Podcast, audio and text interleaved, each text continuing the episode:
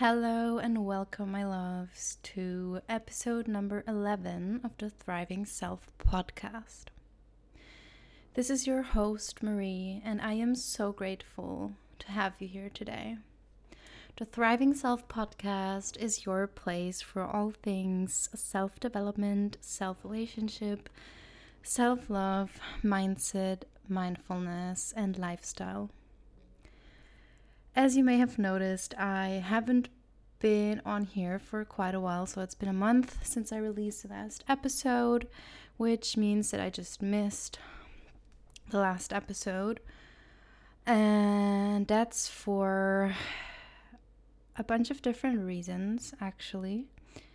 So, I want to give you a quick little life update sort of thing because I just want to let you know and maybe help you understand why I haven't been very active on the podcast, but also haven't been active much on my Instagram account.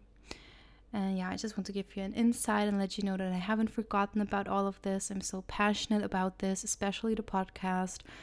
I'm still yeah, I'm still determined to to keep this going, help it grow to share my messages with you, to take you with me along my journey and support you on yours. So basically, there's just been a lot going on in my life lately. So, one part of it has been my work that I started in April, which I really love. It definitely does take up a lot of my energy as I do night shifts, and they just require a lot of my physical and mental energy. But um, I've also started training at the gym again, and that has definitely been a big part of my life. Before the COVID situation, and it has just come back into my life now, and I'm I am very focused on it. I'm enjoying it so, so much. I love the gym. I love working out. I love lifting weights. I love sweating. I love working my ass off at the gym. So I've been putting a lot of energy and time into that. Also, my diet. I've been focusing a lot on my diet again, on eating healthy, on getting my protein in, on just eating in a way that fuels me best, that tastes delicious, that is best for my body, my mind, and my soul. But I've also had, well, I've had some things going on in my social life. As you know, I have um, a partner, um, I'm in a long term relationship, and that is definitely work, no question. And we have been having some more intense things to focus on in our relationship and as it is so important to me as keeping my my relationship healthy and thriving is so important to me i've been putting lots of time and energy and effort into the relationship with my partner. We both have and yeah it definitely required a lot of my emotional presence. And yes all relationships do. Um, the most important thing for us or like the basis for our relationship is communication open communication honest communication and that's what we've been doing a lot lately. So that's also where my head and heart have been. And one more thing that I have been focusing on is just living my life more presently, more intensely, because I feel like for a long time I've just been focusing so much on my online presence, on my social media, my Instagram. Um, and on building this online business, but I have kind of realized that it's just not what I'm meant to be doing in my life right now. It's not what ful- fulfills me the most, and it doesn't really feel like progress for me at the moment. So that's also why I have not been active on Instagram at all, except for my stories that have also been a lot more private stuff, as you may have seen. So Instagram just doesn't feel like much of my place to be right now.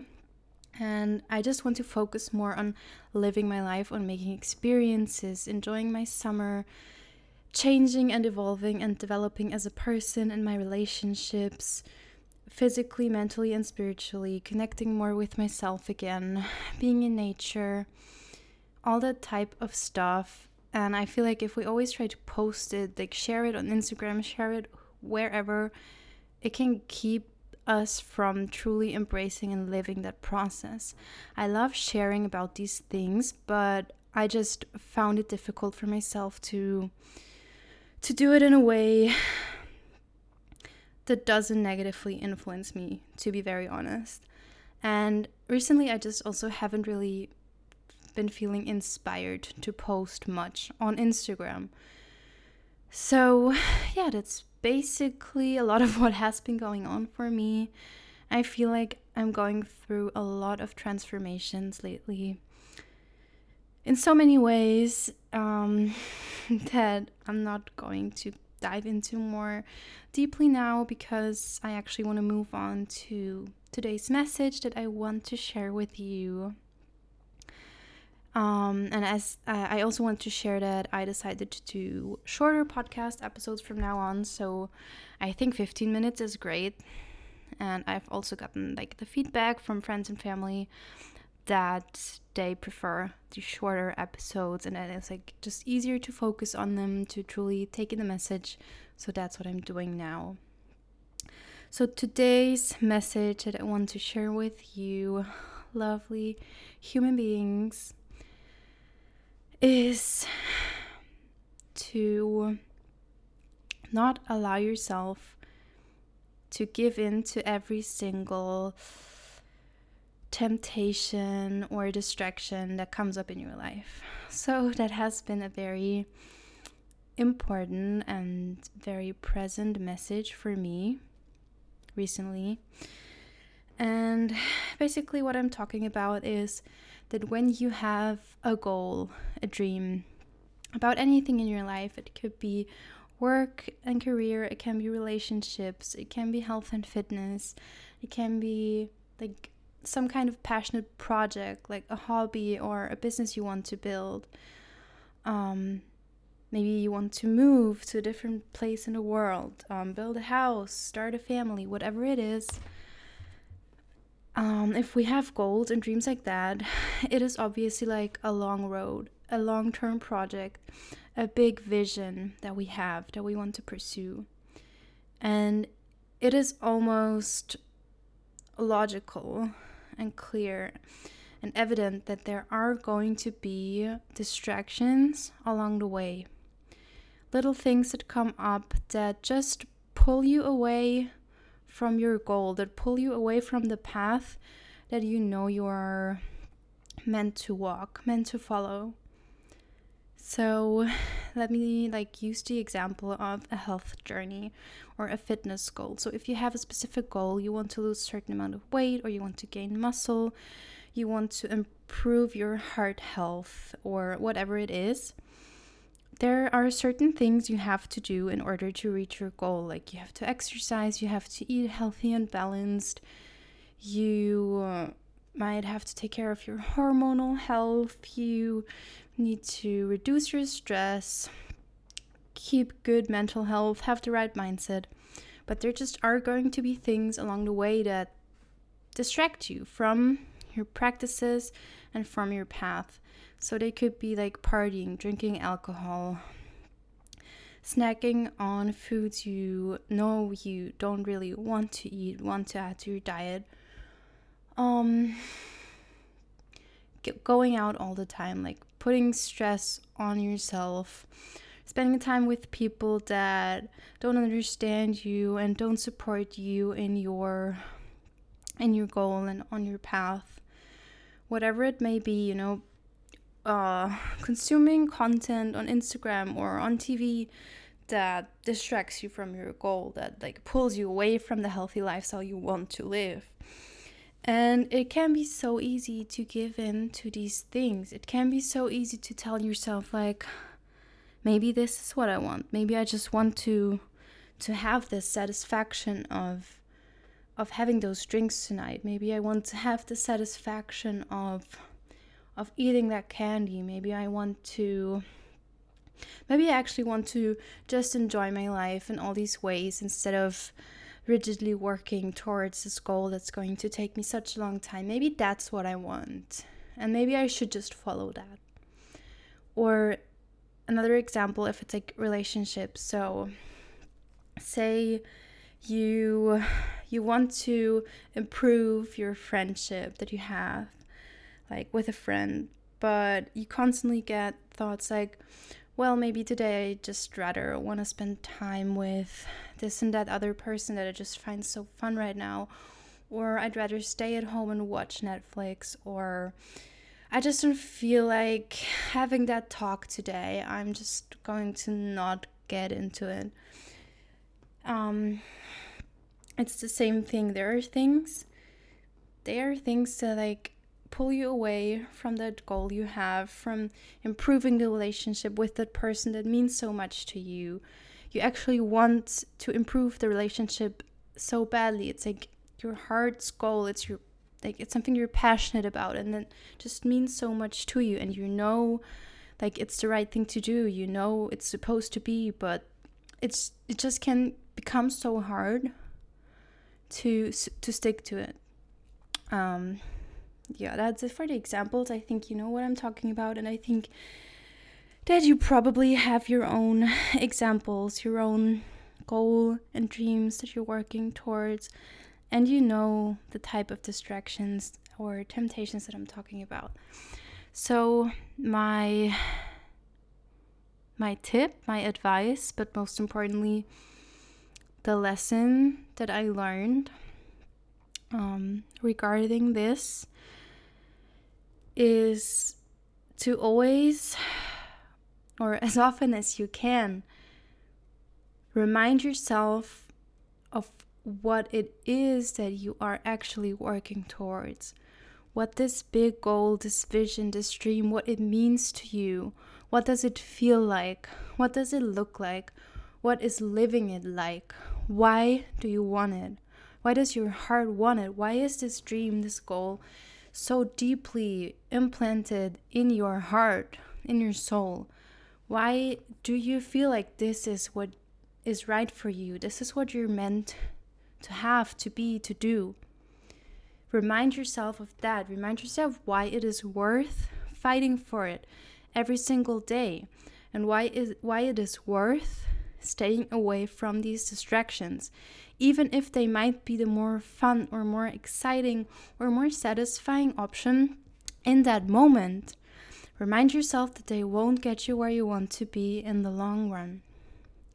They will not have you live your dream life, have your dream job, live your dream relationship, build your dream family, have your dream job. They will, not get you there in the long run.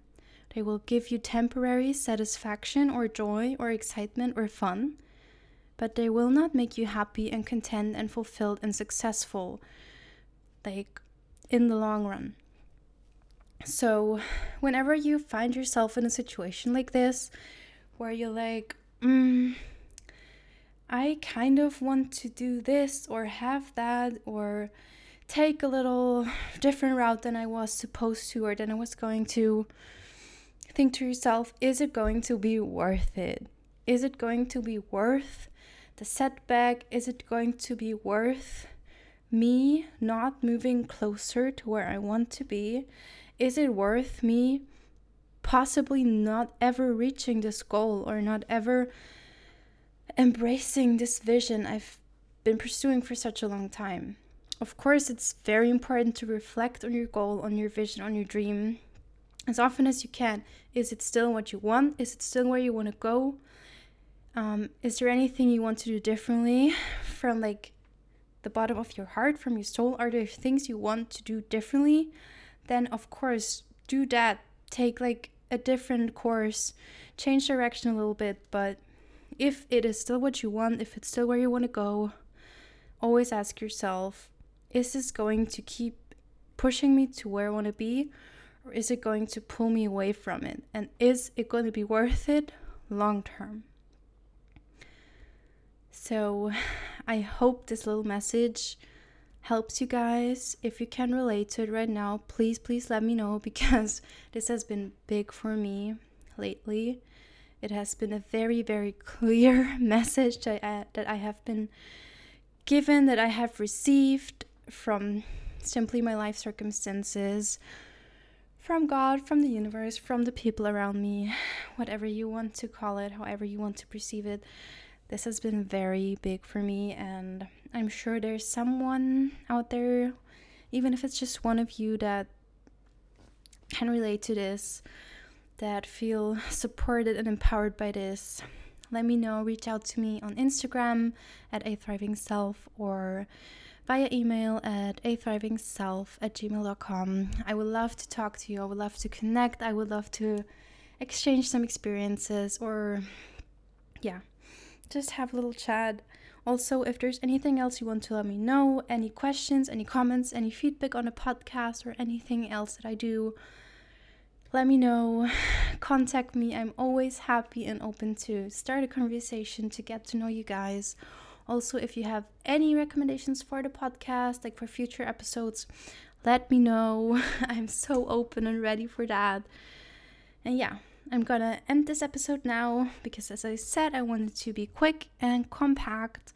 So, thank you so, so much for being here. From the bottom of my heart, I appreciate your support and your presence so much. I'm glad to be back here talking to you guys. It feels so good to just like pour out my heart a little bit. I feel so much more connected to myself when I do these things, like record a podcast episode. So, yeah, I love you. I appreciate you. Reach out to me if it feels right, and you will hear from me hopefully in two weeks. Much love, Marie.